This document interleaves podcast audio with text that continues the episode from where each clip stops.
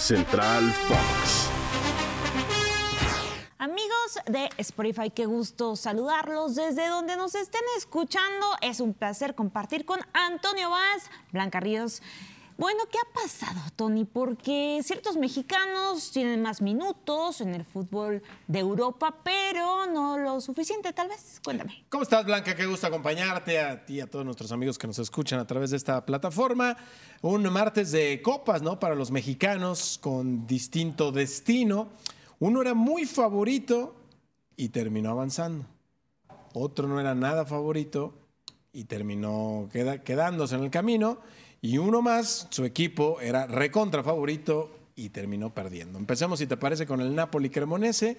Un partido que el Napoli en el pecado eh, llevó la penitencia porque lo iba ganando 2 a 1, tuvo calma, empezó perdiendo, apretó tantito, le dio la vuelta y con el 2 a 1 se la fue llevando tranquilito. Eh, empezó a llover fuerte en territorio napolitano y como que dijeron, ¿sabes qué? Pues ahí muere, ¿no?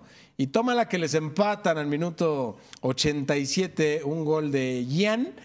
Y entonces ahí se complicó la cosa. Todavía Blanca tuvieron un hombre más. Todo, casi todo el tiempo extra. Bueno, al menos casi todo el segundo tiempo extra. Y no pudieron hacer el gol. Se van a los penales.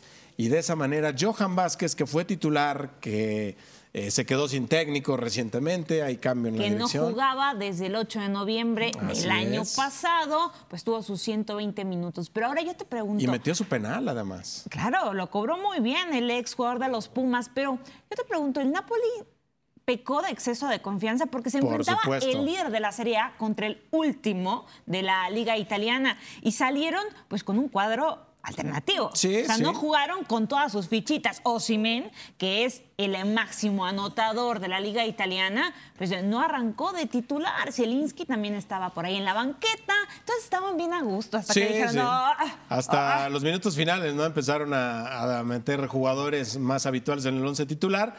La realidad es que al tener la ventaja, ahí sí pecaron de exceso de confianza. La alineación alternativa la entiendo, pero cómo jugaron el partido ya con el 2 a 1, eso sí es muy criticable. El gol que les hacen, amigos, si lo pueden ver, ya se los hemos mostrado en nuestros espacios de Central Fox, se duerme la defensa por completo y al 87 de un partido de eliminación no puedes hacer eso. Pero ni Pues nadie hablar- lo manda. Oye, pero yo, a ver, te veo la sonrisa.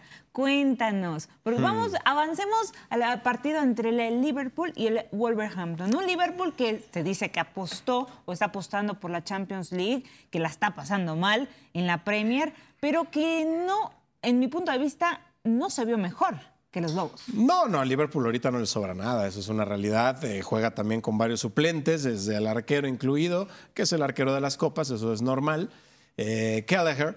Pero Liverpool pues, se encuentra un gol tempranero, ¿no? De, Harvey Elliott y a partir Y de se ahí aferran a eso. se aferra ese gol. Te voy a decir algo, para Liverpool la FA Cup es importantísima, porque quizás en la liga no clasifique en Europa. Y ganar la Champions, la verdad, se ve muy difícil para cómo anda este equipo, de tal manera que ganar la FA Cup puede ser su boleto a, a competiciones europeas la temporada que entra, así que es importantísima para los actuales campeones. Eso me dio gusto, sí, pero lo que me dio mucha tristeza es ver el estado de forma de Raúl Jiménez. Sí, el Lobo de Se ve un poquito mejor físicamente Blanquis, pero futbolísticamente anda fatal. 84 minutos y no tuvo una. O Se perdió un gol, de sí, hecho. Se pierde un gol en la boca del arco. Es cierto, un centro colgado ya sobre el final. Se lo tapa un defensor, sí, pero tenía el arco de frente. O sea, Raúl Jiménez, eh, un delantero de élite, tiene que hacer esos goles. Y pues el mexicano no anda bien, ya no es autosuficiente como antes, que participaba en la construcción de las jugadas, como que le está asistía, iba a ese banda. respeto, ¿eh? Por lo que ha sido Raúl para el Sí, Wolverhampton en lo los está últimos tratando de recuperar en la Copa. Porque en Liga, pues no, no es titular y no lo va a hacer. eh, definitivamente vez con le este nivel más competencia. está más lejos. Lo ponen en la Copa a ver si se recupera y pues no. Lamentablemente no, no se ve nada bien Raúl Jiménez. Bueno, pero tan siquiera muestran destellos los del Wolverhampton para lo que se viene. El problema, Blanquis, es que pues, ya no va a haber Copa, así que Tendrán que a ver dónde juega Raúl Jiménez, ¿no? Vamos a ver qué es lo que viene. Un placer platicar contigo, Antonio. El placer Valls. fue mío, Blanca. Ríos, nos vemos a la próxima.